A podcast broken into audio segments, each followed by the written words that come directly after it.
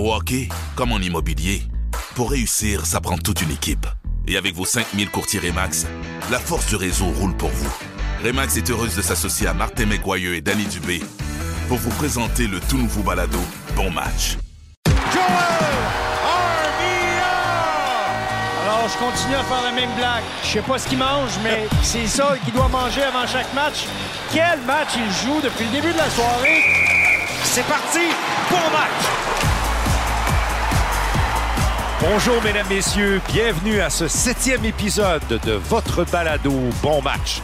Danny, bonjour. Allô, Martin. Alors, euh, le septième épisode du balado Bon Match va couvrir la semaine du 16 janvier du Canadien. Cette semaine a été marquée par euh, la mi-saison chez le Canadien de Montréal.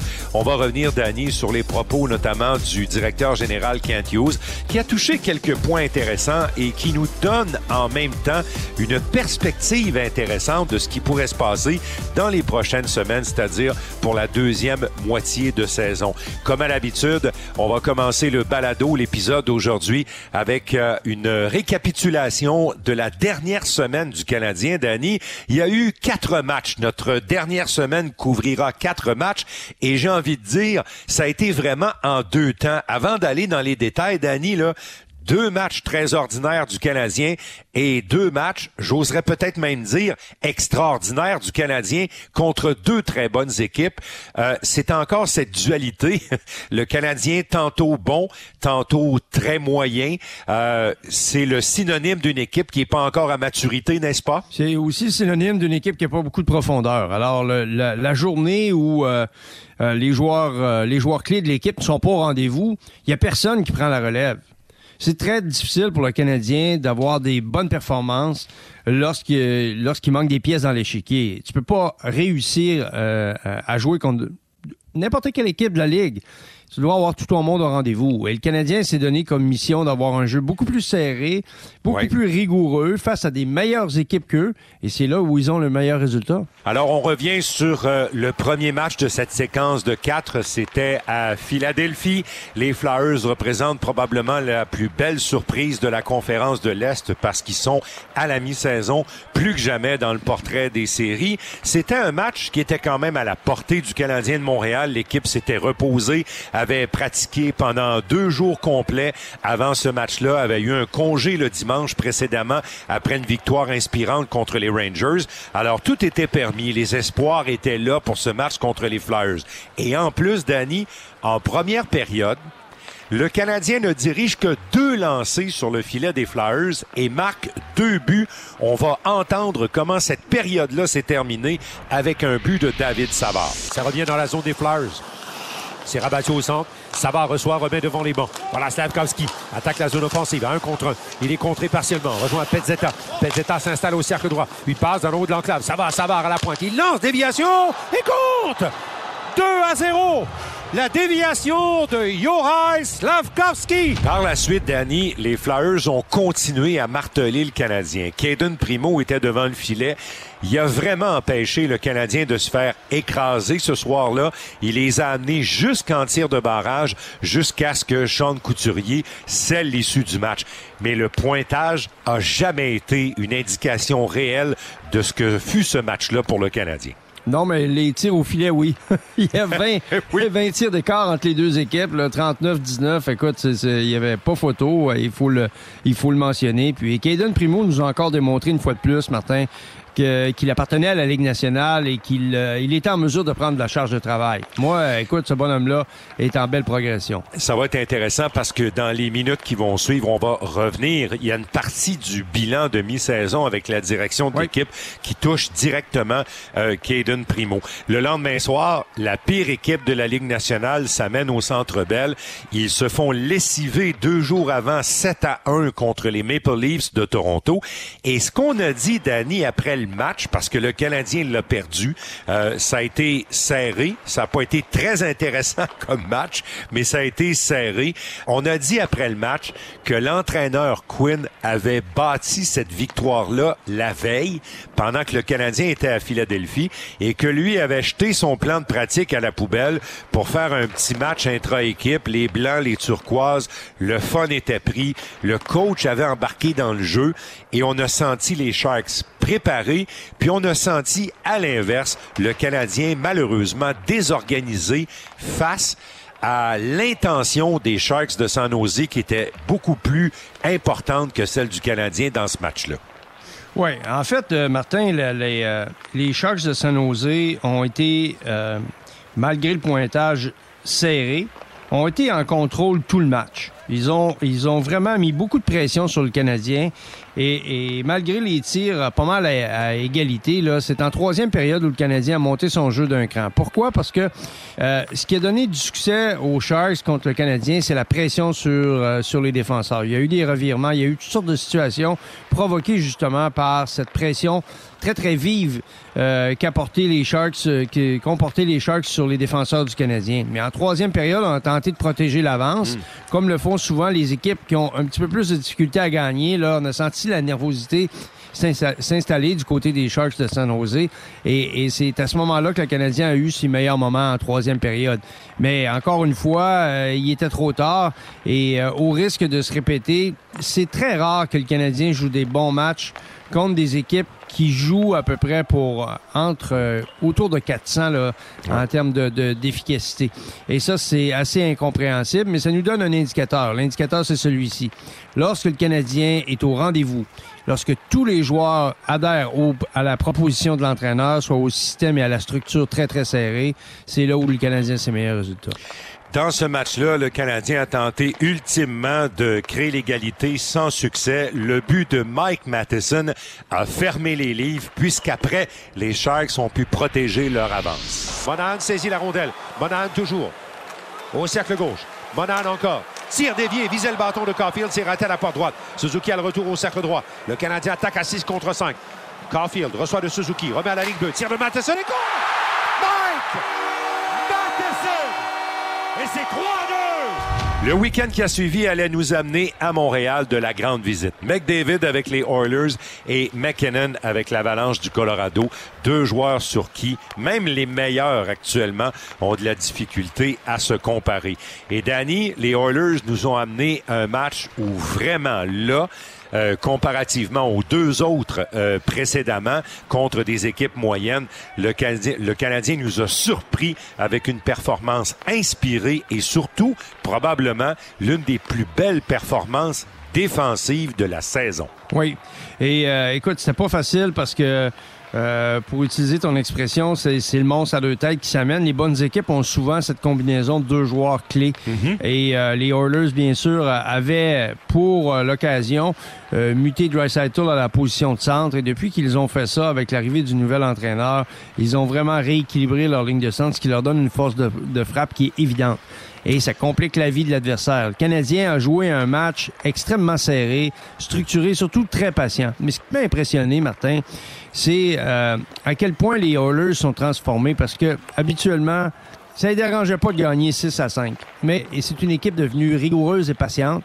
Et ça a donné un match à bas pointage, axé sur la qualité du jeu défensif et surtout qui a mis l'accent sur l'excellence des deux gardiens en présence. C'est vraiment ironique parce que on change d'entraîneur-chef chez les Oilers et ça mène euh, et ça mène dans, dans l'équipe d'entraîneurs Paul Coffey de l'époque où, où les Oilers gagnaient 8 à 7 et tout à coup les Oilers se mettent à jouer euh, de façon plus inspirée euh, sur le plan défensif.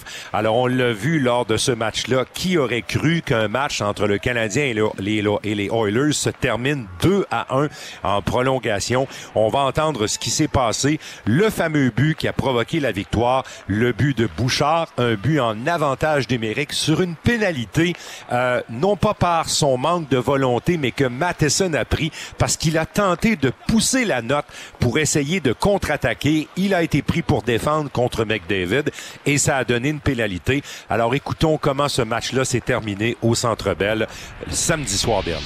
Prolongation, avantage numérique Oilers. McDavid maintenant dribble, cercle droit. C'est pour Bouchard. Bouchard vers McDavid. Cercle gauche, Dry Il hésite. Encore à McDavid sur la ligne bleue du Canadien. Il est dans l'eau de la zone. Travaille avec le disque. Descend au cercle gauche. Passe à la pointe droite. Bouchard lance. Et go! Ça a dévié, Danny. Nugent Hopkins a frappé cette rondelle, peut-être. Et c'est 2 à 1. Victoire des Oilers grâce à un but en avantage numérique. Alors, Danny, cette semaine se complétait pour le Canadien au début de l'autre semaine avec la visite de l'Avalanche du Colorado. Il y avait des euh, éléments intéressants pour rendre ce match-là très passionnant. Euh, bien sûr, euh, Nathan McKinnon en ville. Lui aussi, tu parlais tantôt d'un duo choc avec Dreisaitl et McDavid. Je pense qu'on peut classer McKinnon et Rantanen comme étant un duo choc. Et il y avait également le retour de Jonathan Drouin. Les éléments, les éléments émotifs pour ce match-là étaient en place et on a eu un très bon show, Danny. On a eu un excellent spectacle encore une fois. Puis, euh, écoute, euh, au risque de me répéter, là, euh, le Canadien a joué un match beaucoup plus structuré qu'à l'habitude, axé sur la défense, axé sur la pression, sur la rondelle. On a été très, très vigilants en ce qui concerne la position de la rondelle et qui était le porteur du disque. Écoute, McKinnon a donné un spectacle extraordinaire. Il est dynamique, dominant. C'était le joueur qui a volé le spectacle, mais quoi qu'il en soit, il n'en demeure pas moins que c'était le retour devant le filet de Jake Allen. C'était une grosse commande pour lui. Et il sort gagnant de ce match-là. L'équipe a très bien joué en désavantage numérique depuis cette fameuse rencontre où euh, il y a eu euh, une réunion pour le, désavantage numérique et a souligné avec justesse l'implication de Jake Allen dans la structure et comment faire bouger, comment on communique à l'intérieur même des, des, moments où la rondelle bouge chez l'adversaire. Il y a vraiment eu un changement drastique et le Canadien est devenu euh, très efficace. Et je dirais même que ça a été peut-être un, des points culminants dans le match alors que l'adversaire n'a pas été capable de marquer à 3 à 5 contre 3. Donc, euh, pendant 30 secondes, 26 plus exactement, ils avaient l'opportunité de faire très, très mal aux Canadiens. Et le Canadien est sorti gagnant de ça, de cette, euh, cette séquence-là. Et par la suite, on a senti le vent changer de côté. Et euh, il y a eu un point tournant, euh, entre autres, dans ce match-là, euh, lors de ce désavantage numérique qui a commencé par un 5 contre 4 et qui s'est ensuite enchaîné sur un 5 contre 3. Raphaël Harvey Pinard, dont la spécialité de jouer en désavantage numérique, va bloquer un lancer. Mais par la suite, en voulant effectuer le dégagement, la sortie de zone pour gagner du temps, il envoie la rondelle chez les spectateurs et se fait attraper, obtient une pénalité supplémentaire dans un effort qui a été malheureusement pour lui euh, couronné par une pénalité, mais aussi souligné en même temps par les partisans. Voici comment ça s'est passé. Drouin s'approche de lui. Vers tire sur réception. C'est l'arrêt d'Harvey Pinard. Et dégagement s'en va chez les spectateurs. Harvey Pinard a tombé sur les genoux. Il va être chassé. Après avoir fait la partie. L'arrêt. Et la rondelle est partie dans les gradins après. Ça, c'est de la malchance brute, Danny. Ouais. C'est incroyable. Oui, il venait de payer le prix, Martin, et là, il est chassé pour avoir retardé. L'arbitre est quasiment euh, gêné de la donner, celle-là. c'est pas. c'est carrément comme un gardien. Hein. C'est un rebond d'arrêt. Cole Caulfield, qui avait été l'un des sujets de conversation le matin avec le directeur général, on va en parler tantôt lors du bilan avec la direction de l'équipe d'Annie, au début de la troisième période, marque un deuxième but en deux matchs en avantage numérique grâce à ses complices Matheson et Suzuki. Et ce but-là va placer le Canadien en avant. Ensuite, la réplique presque immédiate du défenseur Taze de l'Avalanche du Colorado crée de nouveau l'égalité.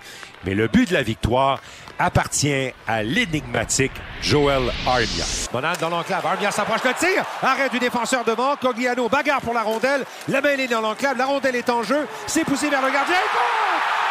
Joel Armia! Et c'est 4 à 3. Armia est récompensé, Martin. Que Joel Armia peut parfois être bon et je regardais ce match-là, Danny, et je me disais, comment blâmer les dépisteurs des sabres de Buffalo qui, il y a quelques années, ont recommandé ce gars-là pour devenir un choix de première ronde de leur équipe? Comment les blâmer? ben écoute, ils ont probablement vu le même genre de match qu'on a vu hier. Écoute, si, si, si Joel Armia joue comme ça tous les soirs, et il joue pas. Euh, on parle même pas de lui de la même façon. Il est devenu un joueur, il devient un joueur extrêmement important pour le Canadien. Et euh, au moment où cette passion l'anime, c'est un joueur qui est transformé. Parce que c'est un gros joueur. Physiquement, il n'y a pas d'espace hein, dans la Ligue nationale maintenant. Alors, lorsqu'on est en zone adverse, on veut avoir des joueurs qui sont capables de garder la rondelle et prendre des coups pour faire des jeux. Lui, écoute, sa protection de rondelle, elle est impeccable. Euh, sa force physique, son équilibre, sa force sur patin, elle est là. Elle est évidente. C'est un joueur qui est très difficile à déstabiliser, à déplacer autour du filet. Hier, il en a fait une belle démonstration. Puis surtout, ces séries postes, moi, ce que je voyais pas avant, Martin, c'était de le voir, mettons, donner un double échec à la, ben au tronc de l'adversaire en disant tasse-toi, prendre de la place, gagner des bagarres territoriales. Écoute, il y avait du feu dans son jeu. Alors, à la blague, je disais, je sais pas ce que tu as mangé, Joël, mais continue de manger ça. C'est ce que tu dois manger à tous tes repas d'avant-match. Danny, il serait, il serait presque aussi bon que Chris Kreider des Rangers de New York s'il avait cette passion, s'il pouvait jouer de façon euh, aussi euh, régulière à chaque fois qu'il sautait sur la patinoire. Euh, c'est vraiment Martin Saint-Louis a été dithyrambique envers lui après le match, bien sûr, contre l'Avalanche. C'était mérité, mais il a fini chacune de ses phrases en parlant de constance. Et, et pour terminer sur lui, Danny, pour terminer sur le match contre le Colorado, lui, c'est son enjeu. Et sais-tu quoi? On va être obligé de vivre avec ça jusqu'à ce que le contrat soit terminé. Ah oui, c'est sûr. C'est sûr, parce qu'on a donné le contrat sur ce qu'on a vu hier soir. Mais on l'a pas tous les soirs. Et ce gars-là est capable de le donner, c'est clair. Et l'espérance, c'est qu'il va être en mesure de stabiliser son jeu et de donner ce genre de performance aux Canadiens d'ici la fin de la saison. Et euh, euh, je pense que quand ce contrat-là sera terminé, il sera probablement plus avec le Canadien. Et il, y avoir, il va y avoir, à l'instar de Jonathan Drouin qu'on a vu lundi soir euh, affronter le Canadien, Danny, il y a une autre équipe qui va prendre une chance. Ça va être un contrat court, ça soit pas un contrat très lucratif, ça va être dans les mêmes zones que Jonathan Drouin, mais il y a quelqu'un qui va se dire à quelque part, ce gars-là pourrait faire quelque chose dans mon équipe. Alors, il va avoir une autre chance après Montréal, Danny, j'en suis convaincu, malgré tout ce qu'on a dit de lui et tout ce qu'on peut voir ou ne pas voir de Joel Armia depuis quelques années. Au hockey, comme en immobilier, pour réussir, ça prend toute une équipe. Et avec vos 5000 courtiers Remax, la force du réseau roule pour vous. Remax est heureuse de s'associer à Martin McGuire et Danny Dubé pour vous présenter le tout nouveau balado Bon Match. Maintenant, Danny, il faut se tourner vers le bilan de mi-saison. Nous, on l'a fait à bon match lors de notre dernier épisode.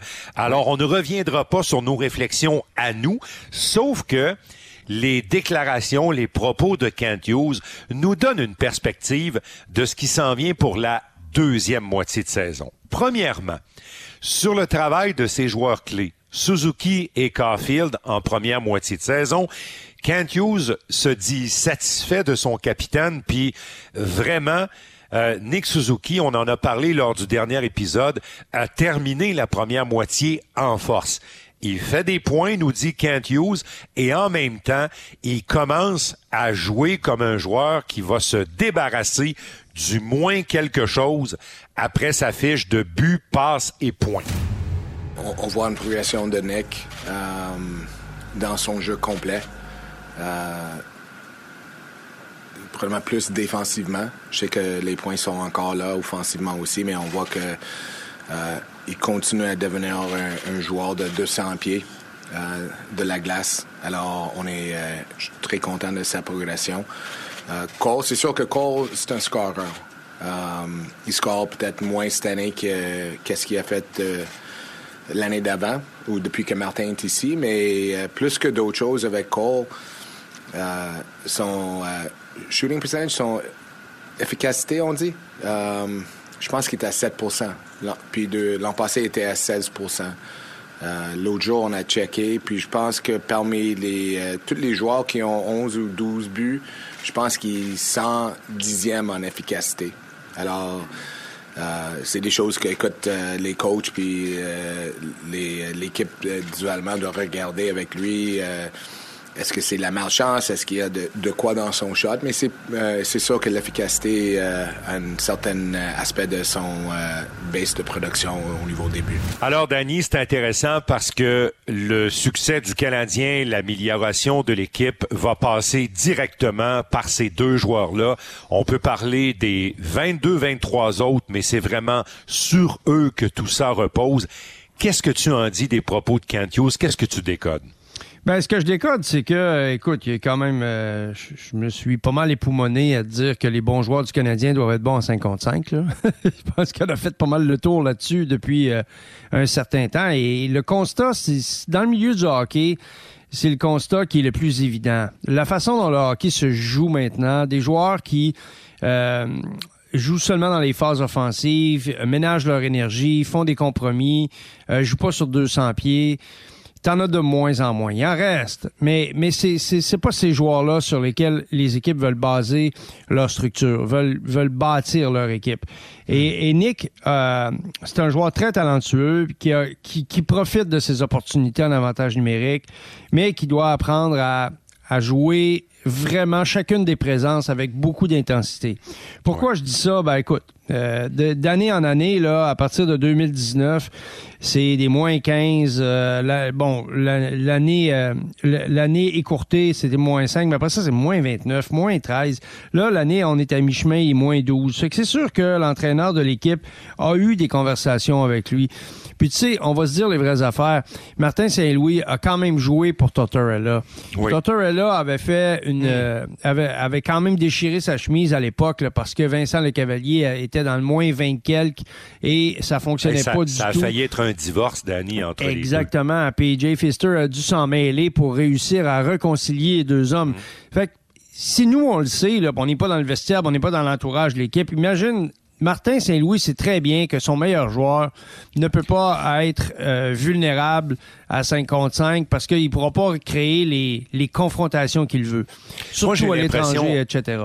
Pardon, j'ai l'impression, Danny, que dans le match contre les Oilers, face à McDavid et tantôt Dry ça se promenait là, et, et, euh, et surtout contre McKinnon l'autre soir, euh, mm. lundi soir au Centre Bell, euh, on a vu, on a vu un sens de la compétition chez Nick Suzuki qu'on lui connaissait. Mais là maintenant, on voit ce sens de la compétition qui sert autant à défendre qu'à attaquer. Et, et c'est peut-être le tournant que le capitaine du Canadien est en train de prendre, n'est-ce pas? Ben, c'était lorsque tu joues bien à 5 contre 5, c'est exactement le, le, phénomène. C'est que tu, tu réussis à bâtir ton attaque à partir de très beaux jeux défensifs, puis surtout, tu profites des erreurs de l'adversaire et sinon, tu provoques les erreurs de l'adversaire. Et Nick est capable de faire ça. C'est un joueur qui est fort physiquement, très fort, capable de, de, de, bagarrer sur les 1 mm. contre 1. Hier, contre McKinnon, on en a eu de beaux exemples. Moi, j'ai adoré, puis après, le coup de sifflet, les deux se sont parlé. Et là, McKinnon, il a dit, c'est quoi ton problème? Pourquoi tu chiales? Parce que je te, je te brasse un peu. Et là, l'autre lui a répondu quelque chose, j'en sais trop rien. Mais il y avait une conversation en deux joueurs élites qui se confrontaient. Et c'était, c'était dans la limite de la légalité. Et c'était vraiment très, très relevé. Moi, j'ai, écoute, c'est des signes extrêmement encourageants de la part de Nick Suzuki. Et, et euh, là, il, il répond à l'appel de son entraîneur et du directeur général parce que c'est quand même le joueur qui doit donner l'exemple dans la façon de se comporter. C'est le capitaine de l'équipe. Il est le prolongement du discours de l'entraîneur et jusqu'à maintenant, il le fait très bien. Je glisse euh, euh, tout de suite sur Kirby Dack pour revenir tantôt à Cole Caulfield. Pourquoi? Parce que à partir de tes propos, ce que tu dis là sur Nick Suzuki, là, tu sais que dans la Ligue nationale, les, les, les, gens qui voient le Canadien une fois ou deux par année disent de Nick Suzuki, il est solide, il est bon, mais n'est-ce pas un joueur de centre qui a besoin d'un très bon deuxième centre? Puis c'est drôle, hein? Parce que Kent Hughes, dans son bilan, a dit exactement ça. Il a dit, c'est difficile pour nous d'avoir un portrait global et un portrait réel de notre puissance en attaque parce que nous avons pas Kirby Dack et aussi il a mentionné New Hook, mais c'est surtout Kirby Dack. Alors je reviens à Suzuki, la présence de Kirby Dack pour un joueur comme Suzuki est essentielle au succès du Canadien. Puis ça, ça a semblé beaucoup décevoir la direction de l'équipe Kent Hughes qu'on ait perdu Dak au premier match local le 14 octobre. Ben là, je te donne deux exemples pour revenir, pour revenir à, Kirby Dak. Deux exemples concrets des deux derniers matchs. Les Oilers ont pris Dreisaitl et l'ont mis au centre. Pourquoi? Parce que en mettant leurs œufs dans le même, dans le même panier, en, en ayant et Dreisaitl et McDavid sur le même trio, il y avait un vide, il y avait un trou. Le trou, c'est au niveau du deuxième centre. Pourquoi? Parce que même si Nugent Hopkins est un très bon joueur, c'est un joueur qui a besoin d'espace. On parle justement de ce fameux joueur de centre qui est plus un deuxième centre parce que à 5 contre 5, il est moins efficace, moins bagarreur, moins compétiteur. Parce que physiquement, bon, dans son style, etc. Donc, on a dû corriger cet aspect-là parce que les bonnes équipes là, ont trois joueurs de centre, un, deux, trois et même quatre. Euh, je pense entre autres euh, euh, à Vegas qui est, qui est ça, ces quatre centres-là, et ça paraît. Là. C'est un modèle, exactement. Et hier, on a, on a de la grande visite et, et tu regardes la, façon dont, dont on a travaillé avec avec l'alignement qu'on a sous la main avec l'avalanche du, du, côté du Colorado. Et eux, ce qu'ils ont fait, euh, ils ont fait l'acquisition de, Ryan euh, Johansson. Parce que ils se sont dit, on, veut garder, on veut garder notre force de frappe. Alors, euh, et Colton deuxième centre et Johansson troisième centre.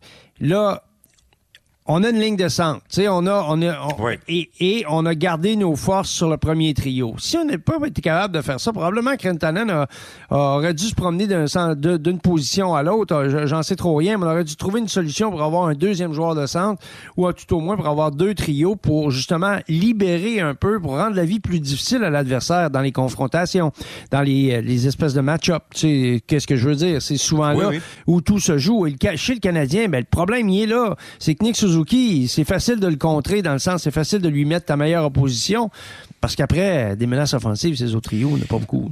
Parlons maintenant de Cole Caulfield. Le directeur général a pesé ses mots. Kent Hughes s'était bien préparé avant de rencontrer les médias lundi. Euh, c'est sûr que lui avait pas envie de terminer son 30 minutes avec la presse et se retrouver avec des titres le lendemain qui disent Caulfield une déception. C'est parce que c'est exactement ce qui serait arrivé si euh, Kent Hughes avait trébuché. Et quand il a répondu euh, à ma question au début du point de presse concernant Caulfield, il a dit euh, nous ne sommes pas déçus du travail de Cole Caulfield pour bien des raisons, euh, bien des intangibles, ce qui amène à notre équipe son attitude. Il reste positif.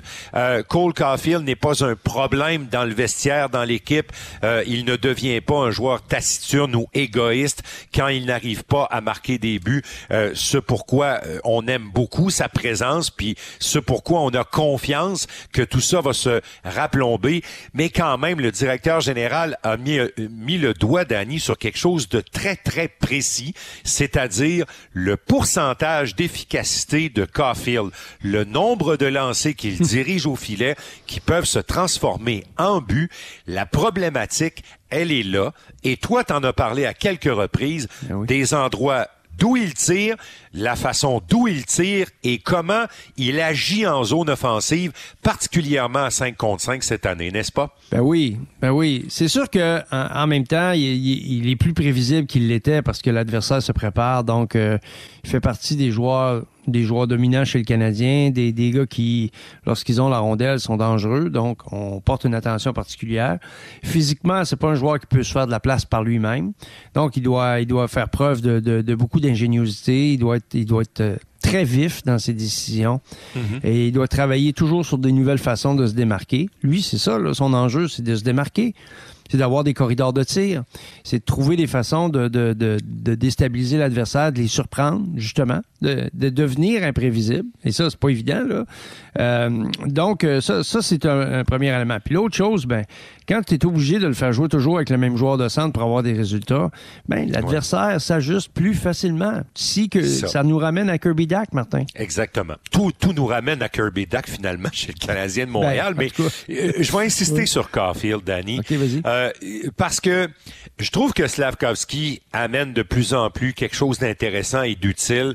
Le jeu de Suzuki a aussi un peu changé. On a expliqué ça il y a quelques instants.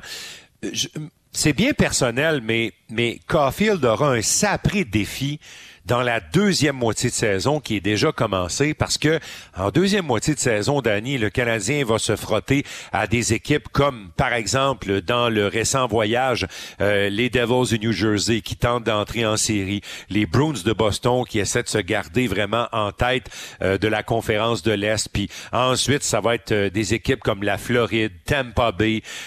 vraiment, on va tomber dans le croquant de la saison. Le Canadien sera pas là en série. C'est déjà euh, 6 à 8 points de différence. Mais Caulfield, lui, va devoir connaître une deuxième bonne moitié de saison et surtout arriver dans ce haut niveau de compétition avec quelque chose de renouvelé dans sa palette de jeu. Oui, ça c'est sûr que lui, euh, le défi, il est entier parce qu'il ne peut pas euh, terminer la, saison avec 25 buts. Là. Je veux dire, ça va être une déception, c'est sûr. Lui, il doit s'approcher de 30 buts. S'il fait 30 buts, on va dire, bon, OK, dans les circonstances, euh, etc. Oui. Tu sais, il va toujours avoir, euh, il va toujours avoir les dénigreurs qui vont dire, ouais, mais là, éliminé les séries, il faut que les buts comptent ça, pas. Ça vient avec le territoire, hein, comme disent les, les Anglais. Les buts comptent pas. Ah non, les buts comptent pas. Il, est contre les buts, tu sais, puis chaque équipe veut gagner ses matchs. Que je comprends sais que t'as de la misère avec ça. oui, j'ai de la misère avec ça parce que l'adversaire est au rendez-vous, puis l'adversaire veut, veut, gagner ses matchs. Euh, à moins que ce soit deux équipes éliminées, bon là, à ce moment-là, c'est sûr que la, la la dynamique est complètement différente. Mais je reviens au pourcentage d'efficacité parce que lorsqu'on a parlé de ça ensemble, c'était une période où le Canadien n'avait jamais personne devant le but. Tu te souviens? C'est en, novembre. C'est en, novembre, ben précisément où, le Canadien a passé les plus tristes moments de sa première moitié de saison. Oui, on produisait pas offensivement. Le pourcentage d'efficacité au niveau des tirs de, de Caulfield était très bas, euh, 8% 7 euh, Puis ça, c'est très inhabituel parce que parmi les, les marqueurs de la ligue, je faisais, je répertoriais, c'était bon, c'est à peu près 12, 12, 13 à peu près en moyenne là, euh, sur, le long terme. Mais, mais quoi qu'il en soit, quand tu n'as pas ces résultats, il euh, faut que tu te poses la question. Il y a deux choses. La première, c'est que il y a des joueurs qui ne marquent pas de but des retours de lancer. Ça prend des, tirs francs. Bon, Caulfield, c'en est un. C'est plus difficile de marquer des buts sur euh, des tirs francs, là, parce que Écoute, les gardiens sont bons. Euh, ça prend une présence au filet parce que si t'as pas un joueur pour voiler la vue du gardien, ça va être extrêmement difficile. De plus en plus, on retrouve ça chez le Canadien et Slavkowski, entre autres choses, est omniprésent dans l'enclave autour du filet et dans les coins de patinoire. Donc, il récupère des rondelles de ses coéquipiers, il alimente le trio et il dérange le gardien de but adverse ainsi que les défenseurs. Par conséquent, il devient un joueur extrêmement payant et pour Nick Suzuki et pour Cole Caulfield. Et je fais la petite parenthèse parce que, euh, Danny, quand on a reçu Kent Hughes au premier entracte en entrevue durant le match contre l'Avalanche du Colorado, il n'y a pas trop mordu là-dedans. Euh, je pense qu'il y a encore, c'est, c'est de la prudence, là. Mais euh, l'idée de voir Slavkovski devenir un genre de joueur un peu différent de ce qu'il était quand le Canadien l'a recruté, euh, sans que le directeur général morde là-dedans, il reste que plus Slavkovski va devenir différent de ce qu'il était quand on l'a recruté, et je pense que plus le Canadien va être en meilleure position avec ce choix-là au cours des prochaines années. Oui, et, ça va être un joueur qui va aider le, Canadien, puis ça, le, directeur général en a parlé, à, augmenter son temps de possession en zone adverse. Parce que tantôt, là, ça va être extrêmement difficile de lui soutirer la rondelle lorsqu'il va euh, en prendre possession en territoire adverse. Déjà, c'est un gros joueur, c'est un gars qui est fort physiquement. Il va apprendre à mieux contrôler, et surtout mieux protéger la rondelle en prenant de la force et en prenant des, des, trucs du métier, parce que là, ça devient une question juste d'expérience dans son cas, et de, de, gagner un peu aussi en, en force physique, parce que sais, pour, pour être capable de, de, de, bouger ce gros gabarit, ça prend de la force au niveau des jambes. Et malgré son, son, son, gabarit imposant, au niveau de la force brute, il reste encore du travail à faire. Ouais, mais de plus en plus, Danny, on le voit résister à des charges physiques de, ah de gros gars là, qui essaient de le déstabiliser. L'année passée, il se retrouvait sur les fesses la plupart du temps, mais maintenant, il reste de plus en plus debout. Alors, euh, pour la grâce du Canadien, pour la grâce des partisans et de Slavkovski, il est en voie de devenir une fois et demie ce que Joel Armia aurait dû devenir. dans le fond, c'est un peu ça, Danny. C'est ça? une fois et demie, c'est bon? Non, mais des joueurs comme ça, t'en as besoin, hein, parce que c'est ces joueurs-là, Martin, en série, qui vont te faire avancer. Parce que oui, des, des gars comme Caulfield, tu as besoin des marqueurs, mais tu peux pas tu peux pas avoir le luxe d'en avoir trop. Si tu payes ce luxe-là, c'est évidemment, euh, tu ouvres la porte à d'autres choses. Tu as un marche-saut avec, euh, avec Vegas, t'en as, as pas trois. T'en as pas deux, t'en as un. T'as un marche-saut qui, qui est un joueur de plus petite stature qui est un compétiteur euh, féroce. Euh, mais des gars comme ça, tu peux pas en avoir trop dans ton alignement. Dans le contexte d'aujourd'hui, je regarde la grosseur des défenseurs, je regarde comment ça se passe. Et hier, hier, tu sais, quand même, l'Avalanche, c'est une équipe de possession de rondelles. Ils ont, ils ont, ils ont pas une grosse brigade défensive. C'est pas des gros défenseurs. On peut pas dire que c'est une brigade qui est très, très hermétique. On peut pas dire qu'ils ont un gardien de but de premier plan.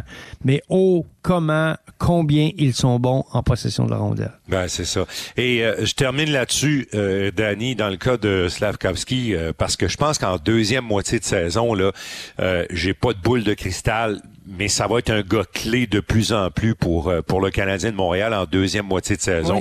Moi, j'adore la passion euh, qu'il y a dans le jeu de, de, de ce jeune homme-là.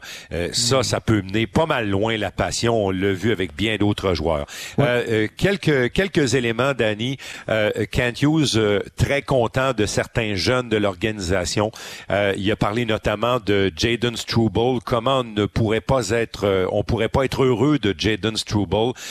il arrive, lui, comme, euh, comme un élément surprise. Euh, on aurait peut-être aimé faire ce qu'on a avec lui présentement dans deux ans, mais formidable. Ça arrive maintenant en, première moitié de, de, 2024, en deuxième moitié de saison. Euh, il est maintenant dans le top 4 du Canadien avec Savard. Est-ce que ça va être sa place dans le futur? On ne sait trop. Mais ce que ça donne, Danny, puis ça, c'est le point que je veux aborder avec toi, ça donne en 2024, deuxième moitié de saison, une perspective très intéressante. Le Canadien va avoir les mains pleines à la ligne bleue si tout ce beau monde-là évolue, continue d'évoluer, parce que en plus de Struble, il faut quand même dire un mot parce que Kent Hughes l'a dit. Il est très content aussi du travail que Logan Mayou et Arbor Jackay, le tournant que ces deux gars-là semblent prendre avec l'équipe de Jean-François Houle à Laval. Ben oui, écoute, tu, tu, tu regardes les choses aller et tu te dis, ouais, Là, il commence à avoir, euh, il commence à avoir une belle profondeur à cette position-là, assez même pour euh, suggérer un mouvement personnel, parce qu'éventuellement, on va, on va en arriver à ça. Euh, tu sais, je, je, je, pense que, sincèrement, je pense que, que Albert Jackay figure avantageusement dans les plans du Canadien de Montréal. Ben oui. C'est un très bon, gros et jeune défenseur pour son gabarit, c'est un très bon patineur. Il a besoin de raffiner ses décisions, prise de jeu, prise de décision dans le jeu, façon de d'aborder son son euh, sa carrière professionnelle, autant sur la glace qu'à l'extérieur de la glace. Moi, je pense qu'on a voulu lui envoyer un message très clair. Et il, il, saisit, il, le saisit parce que parce qu'il est en train vraiment de se, se redresser là, son jeu, son attitude à Laval avec Mayou. Ben oui, puis écoute, lui, il doit être dominant. Il sait, là, il peut pas être de passage à Laval. Lui, il doit être dominant à Laval. Et c'est comme Maillot. Et actuellement, c'est ce qu'ils font. Puis en deuxième moitié, autant pour le Canadien que pour le Rocket, ces deux joueurs-là, c'est un moment pivot dans leur carrière parce que sinon, ça pourrait se prolonger. le, séjour pourrait se prolonger. Pourquoi je dis ça? C'est que, écoute, tu as des ressources à Montréal actuellement. Puis, euh, moi, je trouve que le Canadien est dans une position très intéressante. Il y a, du monde à gauche. Puis, euh, puis, ce sont de bons défenseurs, des gars qui ont fait la démonstration qu'ils vont jouer dans la Ligue nationale. Et euh, je, le dis souvent, tu sais, ça va, ça va fragiliser la position de la position d'un d'entre eux. Moi, je moi, j'ai mes idées là-dessus. Je sais pas ce que l'organisation pense, mais c'est sûr que à la minute où Jacky est prêt à revenir à Montréal, ben euh, le jeu de chaise musicale va s'amorcer, puis quand la musique va arrêter, il y en a un qui va partir. Oui, puis euh, il y a quelque chose que Jacky et Mayu possèdent, c'est euh, le caractère robuste dans leur jeu. Ces deux gros gaillards, Danny, ils sont, mais, ils, sont même pas tout à fait à maturité physique encore. Je dis pas qu'ils vont grandir, mais ils, vont ils vont se renforcer, ils vont être plus solides plus les années vont avancer. Puis c'est bientôt, là, c'est dans un an ou deux où on va voir le, physique de ces gars-là se définir davantage avec un meilleur entraînement, plus d'expérience, meilleure préparation, plus de sérieux dans la démarche. C'est ce qu'ils sont en train d'apprendre à Laval. Puis Danny, on le sait, on a tendance à oublier, on a tendance à penser que ça fait dix ans, mais quand le Canadien s'est rendu en finale de la Coupe Stanley en 2021, ils avaient trois pans de mur à la défense, euh, dont chez Weber. Puis là, je mettrai pas Jack puis Mayou dans la même phrase que Weber, mais je vais quand même dire que la recette de 2021, il y a une partie de la recette qui a, euh, qui a résidé en avoir des défenseurs solides, gros physiquement, qui sont capables de euh, faire payer l'adversaire sur une série 4 de 7. Puis ça, là, Mayou, Jacky, Struble vont donner ça aux Canadiens. Oui, mais, mais je vais ajouter ceci, Martin, parce que c'est important de, de, de, de, mettre les choses en perspective. Manson, hier, il est gros, là. C'est un gros joueur. Mais, mais c'est difficile parce que parce que techniquement, c'est pas toujours ça. C'est ça. Au niveau du patinage, au niveau de, la latéralité, au niveau des, des, prises de décision, euh, autant avec que sans la rondelle, c'était pas facile hier. Puis il jouait contre le Canadien, là. il jouait pas contre Toronto. Là. Mais chez le Canadien, ces joueurs-là, moi je trouve que ce qu'on a, on a quand même des joueurs qui sont à part, à part Jack qui avait vraiment du travail à faire, mhm. les, autres, les autres bonhommes, c'est vraiment intéressant de voir à quel point ils progressent, à quel point ils deviennent efficaces à un contre un, à quel point ils deviennent bons. Et euh, écoute, Goulet, c'est un joueur dominant. Euh, Struble amène une, stabilité à la, à la David Savard. Je pense qu'il peut devenir ce genre de joueur-là chez le Canadien. Et euh, évidemment, ben, euh, on le sait, Matheson prend des minutes, puis euh, c'est un, un, joueur à caractère plus offensif, mais il prend beaucoup de minutes, puis c'est un joueur extrêmement important sur l'avantage numérique. Donc, c'est un, beau portrait là, à gauche, de sans, sans oublier Harris, qui depuis son retour joue quand même très bien. Bon, mais je t'amène sur un point avant d'aller du côté des gardiens de but, Danny. moi, je trouve intéressant ce qu'on est en train de faire avec Caden Goulet parce que tranquillement, pas vite, on s'aperçoit que Goulet est assez intelligent pour jouer à droite. Oui, je t'ai entendu hier dans le reportage à quelques reprises dire Oh, il, a, il a pivoté du mauvais côté, mais quand tu joues inversé, de placer ta palette, de changer ton bâton, de l'amener du centre, tu sais, du centre vers l'extérieur, c'est très difficile. Fait que souvent, le joueur va, va décider de pivoter de l'intérieur. Pour avoir son bâton bien placé pour harponner l'adversaire lorsqu'il se fait contourner.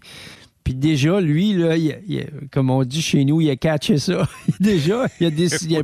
Parce que si tu pivotes de ton côté, c'est-à-dire vers la bande, puis tu es du côté opposé, donc un gaucher avec sa palette dans le milieu, parce qu'il joue à l'envers, et pratiquement pas de chance, il va être trop tard. Quand il va, quand il va avoir pivoté, le joueur va être déjà passé. Donc, en faisant l'inverse, il vient fermer la porte entre le poteau début et l'adversaire.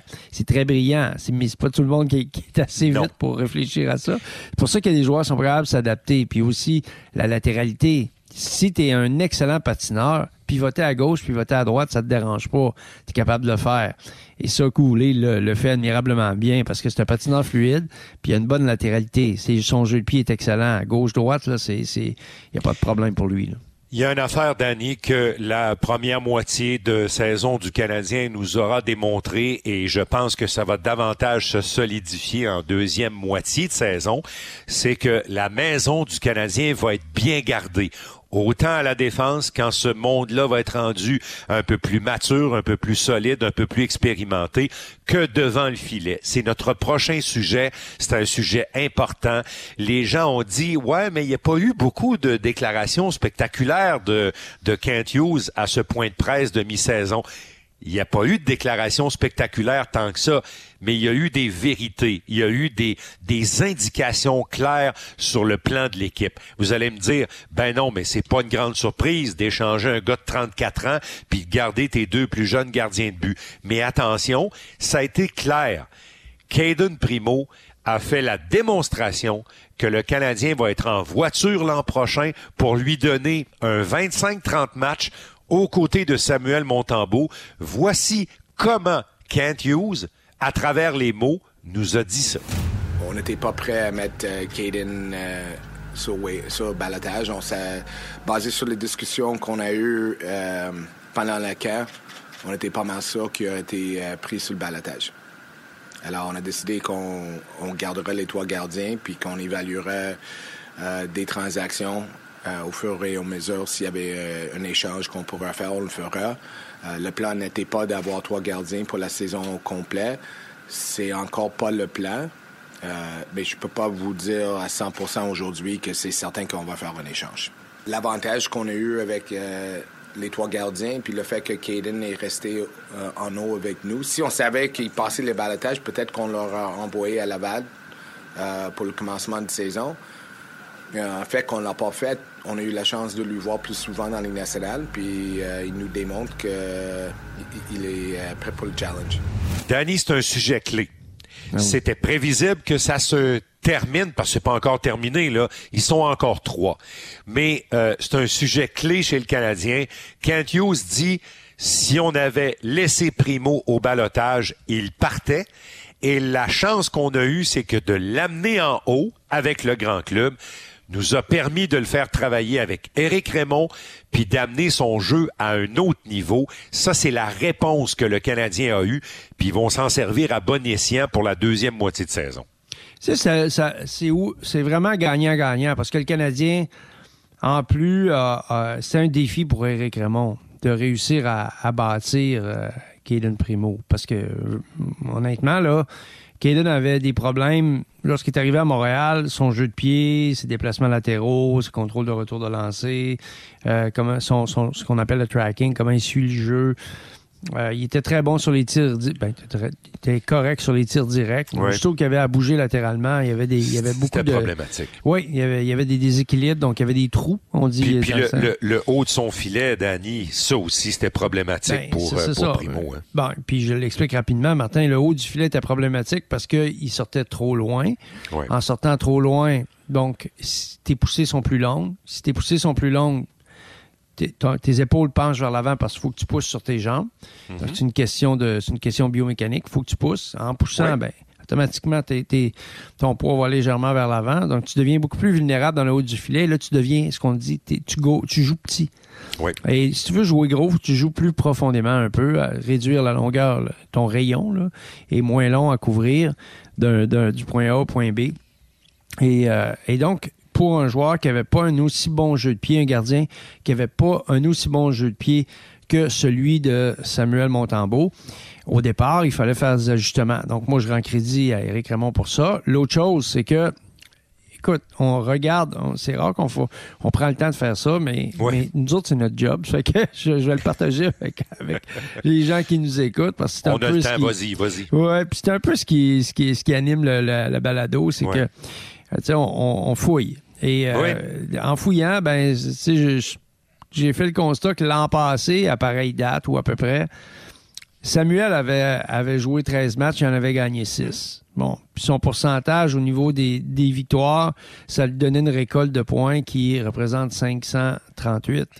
Alors que alors que Kaden est à 500 actuellement. Donc, les deux, là, en termes de pourcentage de matchs gagnés dans la première portion du calendrier, à peu près équivalent. On le sait, l'année passée, le Canadien, c'est plutôt dans la deuxième portion du calendrier que les choses se sont gâchées. Quand on a perdu, là, euh, on a perdu euh, Kirby, on a perdu après euh, Cole. Fait quand il, y a eu plusieurs blessés. Ça a été très difficile dans la deuxième portion du calendrier. Donc, on verra bien ce qui va arriver pour la deuxième portion du calendrier. Mais, les chiffres, c'est ceux-ci. 3.4, la moyenne de buts alloués de Sam l'an passé. Oui. Caden est à 3.1 cette année.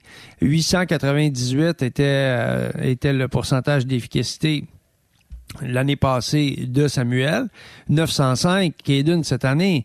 Donc, c'est très, très encourageant, si on ben regarde les chiffres de plus près, de voir ce que Caden est en mesure de faire. Puis ça, c'est grâce au fait que l'entraîneur des gardiens a pu travailler sur une base régulière, d'espacer ses, ses rencontres. S'il avait joué dans la Ligue américaine, là, il aurait joué aux deux jours.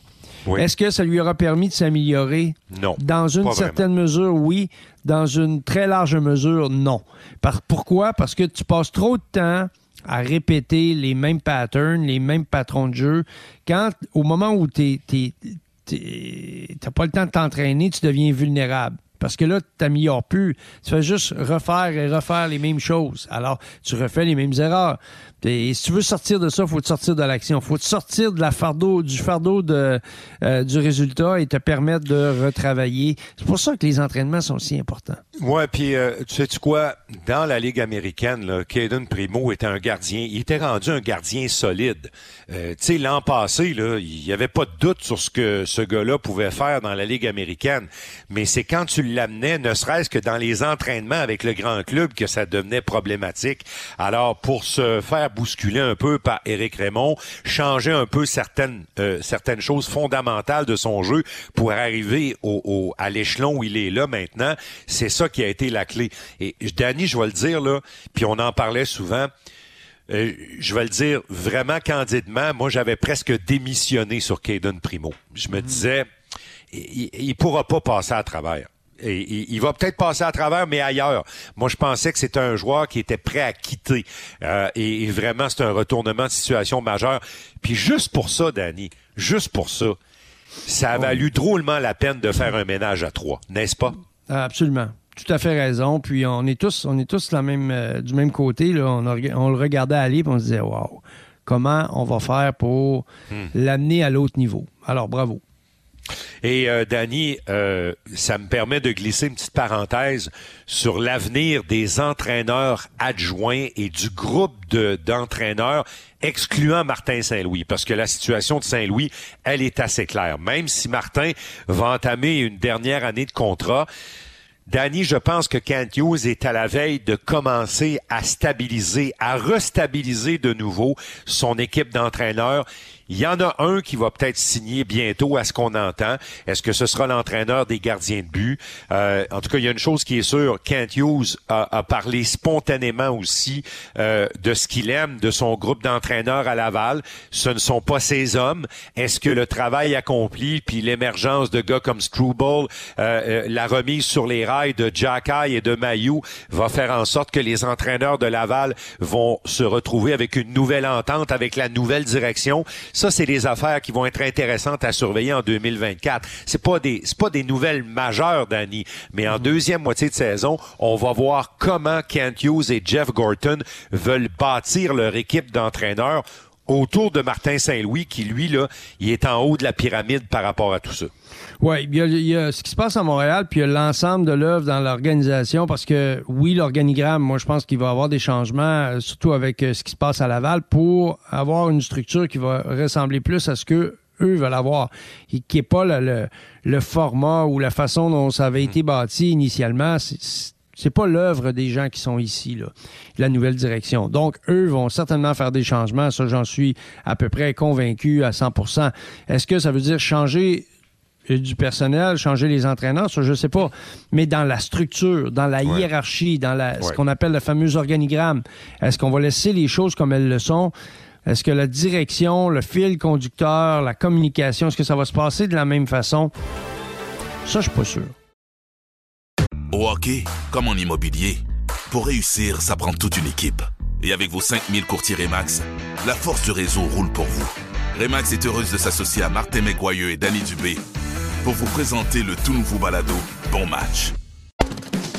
On va aller maintenant sur la planète hockey, puis euh, on va rester dans la planète Ligue nationale, puis je vais partir des propos de Kent Hughes, parce que quand il a parlé lors de son bilan mi-saison de l'avenir à court terme euh, du gardien de but Jake Allen et du joueur de centre Sean Monahan, ce sont les deux joueurs qui seront vraisemblablement offerts sur le marché. Ils sont déjà probablement offerts sur le marché.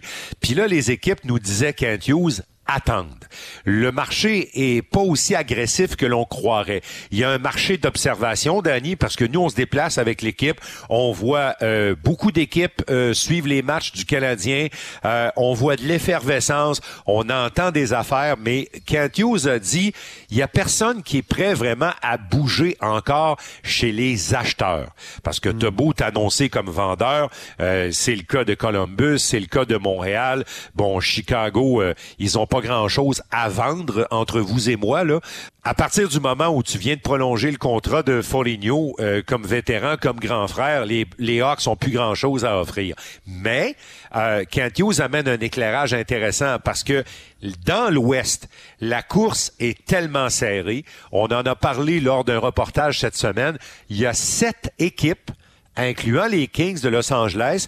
Euh, ils vont être là, les Kings, mais là, statistiquement parlant, leur, euh, leur, leur, leur protection de, de position va être plus difficile que, que, que ce qu'on avait prévu au début de la saison pour, pour aller en série. Ça, ça veut dire, Danny, que même les Flames de Calgary sont encore dans le coup. C'est difficile de commencer à vendre euh, dans les semaines qui vont suivre. Puis ça, ça va impacter directement le Canadien avec Allen et Monahan sur le marché. Ben oui, c'est sûr. Écoute, c'est deux joueurs qui peuvent aider. Puis moi, je, je, je demeure convaincu qu'il y a des organisations qui vont être prêtes à, à s'engager pour, euh, pour un gardien. Parce que c'est sûr que Jake, il reste un an de contrat. Là. Oui. Donc, à, à 3,8 euh, millions, euh, d'années, c'est quand même beaucoup d'argent. C'est beaucoup d'argent, mais dans un contexte où on a, ben, je pense à Los Angeles, entre autres, moi, je vois, je, je vois un fit là, je, je vois aussi euh, euh, un fit de certaines organisations qui, qui, ont toutes sortes de problèmes oui. et qui sont des vraiment des, des équipes qui aspirent à aller loin en série. Je pense à la Caroline, entre autres. Alors, eux, là, c'est sûr qu'à la toute dernière minute, ils vont avoir la, la réunion. Là. Oui. La, le jour J va arriver. Bon, on va se dire, hey, est-ce qu'on est, qu'on est capable d'y croire sans aller se chercher des ressources devant le filet? Je regarde Jersey. Écoute, c'est la même chose. Que tu parles d'eux. Je suis content que tu parles d'eux. Je te laisse aller parce que oui. je veux ajouter quelque chose concernant les Devils. Ben, tout ce que je dis, c'est que c'est une équipe qui, euh, qui est jeune. Et quand, au moment où tu as une équipe plus jeune, Martin, tu as besoin d'effets stabilisateurs. Oui. L'effet stabilisateur va venir souvent d'un gros défenseur, un gars qui est capable de prendre des minutes, et d'un gardien qui va calmer la donne au moment où l'équipe va être un peu tout mêlée dans sa zone. Comme c'est le cas des Devils certains soirs, parce que eux, c'est un peu, c'est un peu la nouvelle version de l'Avalanche. C'est des équipes, c'est une équipe très axée sur l'offensive, sur le contrôle de rondelles. Oui, bonne Mais ligne à un moment de centre. donné, très Ouais. bonne ligne de centre, effectivement. Euh, mais à un moment donné, il y a des ratés en défense. Et là, tu as besoin d'avoir de la stabilité. À l'inverse, tu veux pas aussi trop mettre de pression sur ton, ton attaque. Et Landy Ruff, c'est un excellent entraîneur, mais je pense que lui, euh, il a toujours eu une approche qui était très axée sur la défensive, sur la qualité du jeu en défense. Il a évolué avec les années, voyant très bien que l'équipe, que la Ligue est beaucoup plus euh, offensive qu'elle l'était, mais il n'en demeure pas moins que ça demeure des critères de base pour avoir du succès puis aller loin en série. Donc, lui aussi, là, il est interpellé. Si son directeur général lui en parle, c'est sûr qu'il va avoir une réponse. Ouais, puis là, là, je vais ajouter quelque chose concernant les Devils, puis je me réfère encore aux propos de Kent Hughes, notamment avec nous lors du premier entracte lundi soir dernier. Euh, il a parlé, en fait, il a expliqué la notion de partenaire de danse. Quand lui a on, on a parlé tantôt des surplus en défense, là, ben lui, il dit, il faut que tu trouves l'équipe avec qui, avec qui ça va matcher. Si ce que tu as en surplus euh, euh, va faire plaisir à l'autre, le Canadien, c'est un gardien de but. Puis j'insiste sur les Devils, parce que les Devils, c'est une jeune organisation. C'est une organisation qui, au cours des dernières années, s'est rebâtie. Et, et Danny, dans les deux dernières années, on a eu la chance, euh, lors du tournoi des recrues qui se, se tient à Buffalo euh, en septembre, on a eu la chance de voir les prospects les, les, les réserves des Devils du New Jersey. Et quand Kent Hughes dit, quand tu veux faire une transaction, ça prend quelque chose qui, qui, qui adonne aux deux en bon québécois. Puis les Devils ont été dans le fond du classement ces dernières années. Ils ont repêché beaucoup. Ils en ont des jeunes, Danny. Ils cachent pas un Connor McDavid dans leur dans leur club école, oubliez ça là. Mais ils ont des jeunes. Tu sais là, un, un, un Jaden Struble à quelque part là, qui pourrait jouer à l'avant, euh, puis qui pourrait offrir un peu de papier sablé aux Canadiens, puis devenir un bon joueur de soutien. Ce qui manque aux Canadiens dans le futur là, tous ces exemples, ces exemples là, moi je trouve que les Devils euh, ont une, question à se poser. Ils ont Vitek Vaneshek devant le filet avec le jeune Schmid. Est-ce que Jake Allen a plus à offrir que Vaneshek? La question au New Jersey, s'ils regardent Jake Allen puis ils évaluent Allen, c'est un peu ça qu'ils doivent se demander, n'est-ce pas? Oui, puis, mais il y a aussi ce qu'il ne voit pas actuellement, puis qui existe, c'est-à-dire l'expérience, l'expérience en série. Ben, échec, c'est un, un, gardien qui n'a pas beaucoup d'expérience. Il a pas. L'autre en a. Allen en a. Bon, mais c'est ça. C'est un élément qui est, qui, qui est, très, très important. Vanechek n'a pas joué en série. Schmidt a joué un peu, mais c'est un jeune gardien. Alors là, tu es capable d'aller chercher un gars qui va te donner qui va te donner justement un, filet, un filet, qui va te permettre de dire un soir donné, j'ai besoin d'un gros match, je veux reposer mon gars, je veux le sortir de la, cuisine parce que il y a eu des difficultés au dernier match, changer le momentum de la série. Jake est capable de faire ça. Et il y a toujours la notion du salaire dont, on parlait tantôt. Euh, et Danny, ça va être le cas dans tous les dossiers de transaction.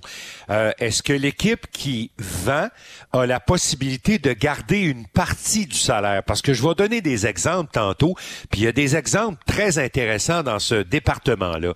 Alors, si les Devils qui ont quelques bons prospects, qui sont même pas encore avec le grand club au moment où on se parle, sont capables de mettre sur la table quelque chose d'intéressant aux Canadiens et que l'an prochain, on peut former un duo de gardiens Montembeau, Primo pour moins de 5 millions de dollars annuellement le Canadien va peut-être être capable, Danny, dans ces circonstances-là, de, excusez l'expression, manger un pourcentage du salaire de Allen à condition que la compensation soit très intéressante, c'est-à-dire un jeune joueur ou un choix intéressant, mais moi je pense surtout à un jeune joueur capable de, d'aider le Canadien. Puis chez les équipes qui vendent, ça va être la même réalité qu'avec le Canadien de Montréal. Si les équipes qui achètent sont prêtes à payer avec des prospects qui coûtent pas cher pour deux, trois ans puis qui peuvent être bons, ils vont en avoir des transactions comme celle de Allen puis Monahan puis d'autres. Ben, c'est tout est là. C'est que le prix que tu, tu es prêt à. L'argent que tu es prêt à retenir sur le salaire d'un joueur, c'est relié au prix, au prix que, que ton, ton partenaire de danse est prêt à payer. Oui. Plus il va payer cher, plus tu es prêt à prendre, plus tu es prêt à t'avancer vers lui en disant bon ok on va retrouver notre point de rencontre le point euh, de, de, de, réunion c'est moi je veux avoir tel joueur puis toi ben tu euh, as, un, enjeu avec le cap salarial. Bon qu'est-ce que tu es prêt à me donner maintenant? Euh, moi je veux ce joueur là toi tu veux ce joueur là parfait. Bon moi je veux avoir ça plus un choix. Je veux avoir si si tu veux que je prenne du salaire tu vas être obligé de me donner ça. Alors c'est de cette façon-là que, la négociation va se, va se produire et, et, et, va arriver à échéance. Parce que c'est sûr et certain, Martin, qu'il y a quelqu'un à quelque part dans la Ligue actuellement qui cherche à bonifier son alignement avec soit un joueur de centre, soit un gardien qui peut aider l'équipe à court terme. Et, euh, et, et, les décisions vont, vont hypothéquer le long terme, comme d'habitude, de l'organisation qui veut aller loin en série. Moi, je vais aller dans l'Ouest un peu euh, sur notre planète hockey, un peu sur le sur le fond, sur le même sujet. Euh, il y a des équipes dans l'Ouest qui luttent actuellement pour euh, pour les postes d'équipes repêchées. Si on a dit tantôt là, que les, les Kings de Los Angeles ont, ont vraiment tout ce qu'il faut pour rester dans le portrait des séries, puis je pense pas qu'ils vont dégringoler. Du moins, je serais extrêmement surpris. tu sais, on a vu les Oilers en fin de semaine. C'est une équipe qui a trop de bons joueurs pour pour ultimement manquer les, les séries parce que le retard, ils l'ont comblé déjà. Ils ont encore des matchs en main. Euh, les, les, Oilers, au moment de notre enregistrement, euh, n'ont que trois points de retard sur la troisième position euh, de la division Pacifique là, avec les Kings. Alors, ils l'ont déjà comblé le retard. Mais on connaît pas l'avenir à moyen court terme des Blues de Saint-Louis quand les Blues de Saint-Louis vont décider de vendre, et qu'est-ce qu'ils vont vendre dans cette mesure-là? Quand les Flames de Calgary, puis je vais m'attarder à eux, Les, Flames, là, ils sont encore dans le coup. Ils sont à cinq points des Kings de Los Angeles et ils sont à quatre points euh, des deux équipes repêchées dans la conférence de l'Est au moment de notre enregistrement. C'est bien embêtant.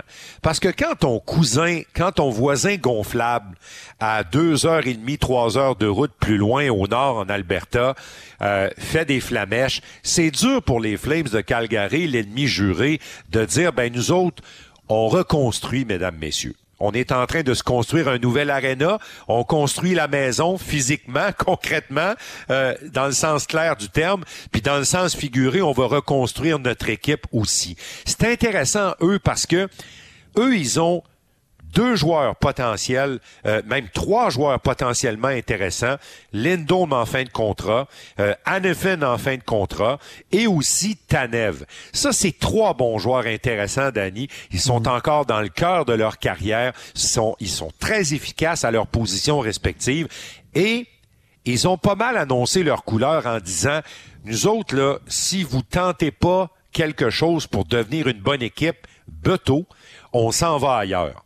Et là, s'ajoute à ça le gardien de but Markstrom. Le sujet le plus à la mode à Calgary actuellement, c'est l'avenir du gardien de but Markstrom. Il gagne 6 millions de dollars. Pour les numéros 1 aujourd'hui, c'est un prix intéressant. C'est plus 10 millions, euh, comme Carey Price et Bobrovsky, mais autour de 6 millions, c'est un pensez-y bien. Et le, cas de Markstrom, là, son contrat l'amène à la fin de la saison 25-26, puis c'est un gars qui, au moment où on se parle, a 33 ans. Alors les Flames sont dans un tournant majeur de l'histoire de leur organisation où ils s'en vont en reconstruction, ce qui, comme le Canadien dans les années passées, ils n'ont jamais voulu faire, ou ils tentent encore de boucher des trous puis d'y aller, puis de tenter, puis de peut-être finir à court. Ça, le Danny, ça va être le dossier le plus intéressant à surveiller avant la date limite des échanges. Oui, ben c'est un des plus intéressants dans l'Ouest, c'est sûr, parce qu'eux, sont à la croisée des chemins. C'est souvent comme ça, mais moi, je peux te faire une petite prédiction, ils lâcheront pas ils lâcheront pas, ils vont être prêts à payer. Puis après cette année, ils vont souffrir et ils vont euh, ils vont descendre au classement. Ils vont ils vont ils vont prendre des moyens pour essayer d'aller de, de, passer. Surtout s'ils sentent que leur, les choses se stabilisent dans leur vestiaire, s'ils sentent qu'ils ils sont capables de, de, de, générer une certaine poussée. Parce que oublie pas une chose, Martin là. Euh, tu sais, tant que t'as pas fait ton ton euh, tes aveux au public, au grand public en disant là, on reconstruit Tant que tu n'as pas, mentionné publiquement que tu amorces ton virage, la compétition demeure vive.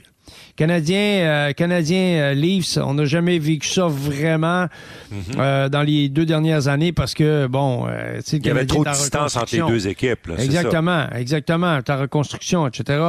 Mais de passer un, mauvais coton, de filer un mauvais coton, puis d'avoir de passer à travers une période difficile, puis de, de tu sais, de en cours de route comme ça d'abandonner alors que tu as 6 joueurs très importants qui arrivent à échéance cette année ou euh, l'an prochain? Non, non. Euh, moi, je pense qu'ils vont y aller. Ils vont y aller, Danny, mais c'est-tu vraiment une bonne idée? Ben, c'est la seule manière de faire parce que tu peux pas être mi-figue, mi-raisin maintenant. Tu vois que les équipes disent, OK, on, on joue nos cartes, puis ensuite on descend, puis on paye le prix. Et cette descente aux enfers, va être plus facile à structurer, organiser avec l'arrivée d'un nouveau building en disant, ben écoute, nous autres, là, on a un nouveau building, on a besoin de notre monde. Là, les gens vont prendre des billets de saison. bon, l'attrait du nouveau building, le, luxe, le confort, la beauté du building, euh, l'environnement, ça va être assez génial, là, ce qu'ils vont faire là. Donc, ça va, on va se servir de ça. Ça va prendre trois ans à bâtir ce nouvel amphithéâtre. C'est pas comme un cabanon préfabriqué. Là, ça se fait pas en, deux jours avec ah des chums. Ah Alors, ben, ben, non, ben non. mais, euh, mais, mais, mais, Danny, ça va prendre trois ans. Puis c'est pour ça que je parle de la croisée des chemins. Et, et, là-dedans, là, est-ce que euh, le jeune Cutter Gauthier a ouvert une nouvelle tendance dans la ligue. Euh, cette semaine, on a entendu le gardien Merzlikins euh, du côté de, de, Columbus qui est allé voir la direction de l'équipe puis a dit si vous pensez que vous allez me traiter comme un joueur, un gardien de second ordre, puis que vous allez me laisser soit dans les gradins ou sur le banc parce que il y a un ménage à trois à Columbus actuellement, Pascal euh, Pascal l'entraîneur a décidé de créer de la compétition pour essayer de sortir le meilleur finalement de cette équipe là puis bâtir quelque chose, puis ça fait pas le bonheur de Elvis. Alors Elvis, il veut s'en aller. Puis tu sais, je reviens à Calgary là. Si les trois joueurs qu'on a nommés, là, Annefen, Lindholm et Tanev, disent Messieurs, dames, c'est fini. On s'en va d'ici et on s'engagera pas. Merzlikins dit c'est fini, moi je veux être échangé. Est-ce que cette tendance-là va précipiter les décisions des directions d'équipe? Parce que on est peut-être à l'aube, Danny, d'une nouvelle génération de joueurs de hockey qui vont dire ça fait plus, je m'en vais, ne vous en déplaise. Oui. Mon nom, c'est Joe Meilleur. Ça fait pas ici, ça va faire ailleurs. c'est pas d'hier que ça se fait, là. C'est pas d'hier. Mais, mais, mais là, je sens, je sens que, je sens que le jeune Gauthier a ouvert quelque chose qu'on risque de revoir, autant chez les joueurs mm. plus aguerris en fin de contrat, qui là, ont vraiment la chance de choisir, mm-hmm. que chez les plus jeunes c'est peut-être la prochaine chose à venir dans le hockey. Puis on n'est pas, on n'a pas fini d'entendre des histoires comme ça dans les prochaines semaines là, avec les gars établis dans la ligue. Non, mais la ligue nationale doit faire quelque chose pour ça. Tu sais, je veux dire, à un moment donné, plus tu as d'équipes, plus c'est difficile de d'éviter ce genre de situation parce que les, les, joueurs sont conseillés, puis je dis pas que les agents leur, leur disent de faire ça ou leur suggèrent de faire ça, mais il reste qu'ils savent très bien qu'il va toujours avoir preneur pour le talent. Euh, indépendamment des situations qui, conduisent à ça. Donc, euh, moi, j'ai vraiment l'impression que, tout comme toi, qu'on va revoir ces situations-là jusqu'à ce que, écoute, l'organisation dise, euh, les organisations disent, OK, on, en a assez. Il faut absolument qu'on on, s'entende avec l'association des joueurs parce que une fois qu'on aura pêché un gars, il nous appartient. Puis il faut qu'il y ait des, balises assez importantes pour empêcher justement les joueurs d'avoir le dernier mot. En terminant, Danny, sur la planète hockey, c'est bien difficile de pas passer sous silence deux éléments. Marc-André Fleury, on en a parlé beaucoup dans nos derniers épisodes, dans nos derniers reportages, mais ça s'impose encore. Euh, il a finalement dépassé Patrick Roy euh, au début de la semaine euh, lors du Martin Luther King Day aux États-Unis. Il a blanchi les Islanders et est allé chercher la 552e victoire. Puis après, ben tout ce qui va suivre d'ici la fin des derniers moments de la carrière de Marc-André, ça va être à chaque victoire une petite couche de crémage de plus sur ce beau gâteau que représente sa grande carrière. Euh, Danny, c'était mathématique, ça s'en venait, même si le Wild euh, est pas une équipe euh, comme étant intéressante cette année. Ils vont gagner une coupe de match d'ici la fin de la saison mm. et Marc-André va peut-être aussi être un peu transporté par ça, puis ajouter euh, des victoires. Mais euh, c'est là, c'est juste du boni. Là. Il rattrapera pas Martin Brodeur, mais ce qu'il va aller chercher, c'est juste de grossir un chiffre qui est déjà exceptionnel. Oui, et c'est clair que ce qui se passe actuellement euh, pour Marc-André, euh, c'est, c'est, une page d'histoire chez les gardiens québécois qui se tourne. Euh, heureusement, nous, à Montréal, on a la chance d'avoir Samuel Montembeau. Euh, mais il y a définitivement, puis on aura l'occasion d'en reparler. J'aimerais vraiment qu'on en fasse un sujet dans Planète Hockey euh, sur l'émergence des, des, autres pays devant le filet. Qu'est-ce qu'on a fait dans les autres pays? Pourquoi il y a tant de, de, de, de Suédois, Finlandais, de gardiens qui proviennent de différents pays? La, la Russie, entre autres, qui, qui produit également d'excellents gardiens. Les Américains qui produisent de plus en plus de gardiens. On, on le sait, là, il, y a, il y a un paquet de facteurs qui, euh, qui influencent ça. Puis moi, je pense que ça vaut la peine de s'y, euh, de s'y intéresser de façon plus spécifique? Euh, Danny, en terminant, euh, l'incroyable épopée des Jets de Winnipeg euh, semble se poursuivre. Et ce qui a vraiment d'intéressant dans l'histoire des Jets de Winnipeg pour les, les, prochaines semaines, si cette équipe-là est capable de maintenir le cap, si on n'a pas de blessés trop graves, ils ont perdu les services de Kyle Connor, qui est leur leur sniper, si vous me passez l'expression, c'est leur Cole Caulfield, mais aguerri parce qu'il y a plus d'années de service que Cole Caulfield dans la Ligue nationale.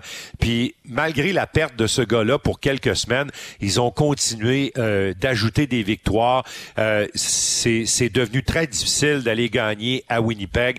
C'est une super histoire parce que il y a un an et demi, Danny, on avait l'impression qu'on était dans des sables mouvants. Euh, on, parlait même d'exode à Winnipeg parce que le gardien Lebach en fin de contrat, Mark Scheifele, pas toujours le meilleur joueur pour son équipe. ces deux-là étaient prêts à aller sur le marché.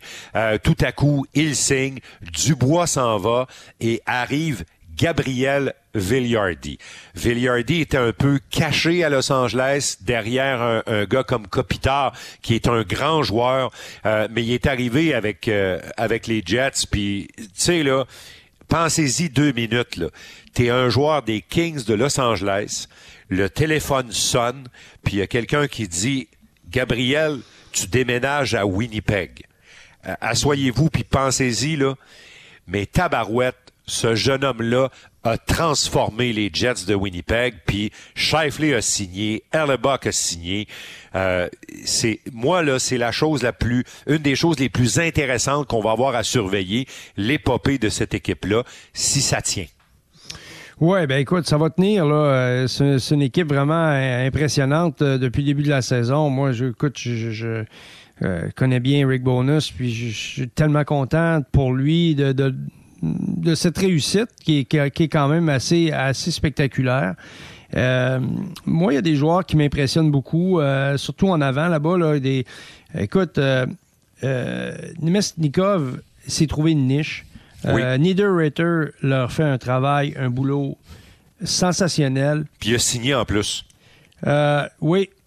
Euh, Yafalo également leur donne du très, très bon hockey. C'est des gars le, frère de l'autre, Morgan Barron, leur donne également du très, très bon hockey. Euh, le jeune euh, Perfetti arrive à, maturité avec eux. Formidable aussi. Euh, donc, ils ont beaucoup, beaucoup de profondeur, une profondeur un peu je dirais pas inespéré, mais, mais un peu improbable. Tu sais, peut-être des fois, on connaît pas assez l'équipe. On regarde ça et on dit, waouh, écoute, moi, la seule chose que je, que je pense que s'ils ont besoin, c'est d'aller chercher du renfort à la défense. Oui, euh, euh, en termes de gabarit. Euh, d'avoir dans leur dans leur arsenal peut-être un, plus gros joueur de défense qui, qui amènerait de la stabilité. Si ce joueur-là est disponible à la période de transaction, euh, ils pourraient venir bonifier euh, leur troisième paire. Ça, je pense que ça pourrait être vraiment un élément qui euh, favoriserait l'équipe. Et jusqu'à maintenant, là, euh, est le directeur général de l'année dans la Ligue nationale, Danny. Il est passé de homme de hockey décompté à, homme de hockey qui a bâti une équipe gagnante en l'espace de une demi-année. C'est, c'est... Puis dans un marché, Danny, où la plupart des joueurs de la Ligue nationale qui ont des clauses restrictives ont le nom de la ville de Winnipeg sur leurs clauses restrictives. Ça, pour moi, chapeau, c'est fort. Ouais. Mais tu sais, euh, moi, la seule chose que, je te dirais par rapport aux hommes de hockey, l'affaire la, plus difficile à apprendre comme homme de hockey, c'est pas d'additionner, c'est de soustraire. C'est de sortir des joueurs de ton alignement et continuer de grandir. Ça prend beaucoup, de, un, de la détermination, du courage, mais aussi beaucoup de clairvoyance pour savoir qu'est-ce que je vais sortir de mon alignement qui empêchera, qui, qui, au contraire, qui va permettre à mon équipe de de passer à l'autre niveau. Est-ce qu'on a des fardeaux dans notre équipe? Est-ce qu'on a des joueurs qui tirent l'équipe vers le bas? Pour toutes sortes de raisons. Des fois, c'est même inconscient. Les joueurs, après un certain temps, leur discours est mhm. épuisé. Il euh, n'y a, plus rien à faire. Là. Ça nous est arrivé à Montréal. Ça à coup, à un moment donné, c'était fini. Là. Ça à coup pouvait plus rien apporter aux Canadiens de Montréal. On a amorcé un virage. Bon, tu laisses partir ça à coup. Est-ce que, est-ce que l'équipe est devenue meilleure après? Mais ben non. Mais dans certains cas, tu te dis, il faut que ce joueur-là quitte pour permettre à l'équipe de, de, se bâtir un nouveau leadership. De, on va donner l'équipe à des nouveaux visages. On va passer à une autre étape. Hey, quand tu veux faire ça, là, il faut que tu sois décidé. Là, parce que c'est, c'est, c'est, c'est, ta masse critique, c'est ton public, c'est les, les, billets de saison, c'est tout ça. Il y a, il y a beaucoup, beaucoup d'impact dans de telles décisions.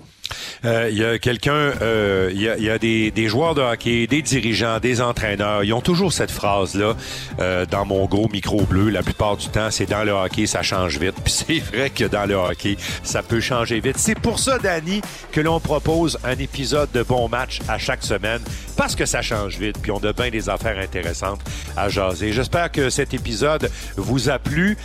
merci à Martin Plamondon et Pierre Gervais qui sont des aides précieuses pour la réalisation de bons matchs. Merci, Danny. Bonne semaine. bonne semaine. Ben, nous autres, euh, bonne semaine, c'est à tantôt, pratiquement. Au revoir, tout le monde. Merci d'être là. Bon match!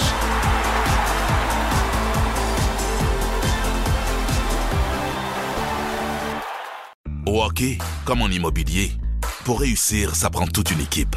Et avec vos 5000 courtiers Remax, la force du réseau roule pour vous. Remax est heureuse de s'associer à Martin McGuire et Danny Dubé pour vous présenter le tout nouveau balado Bon Match.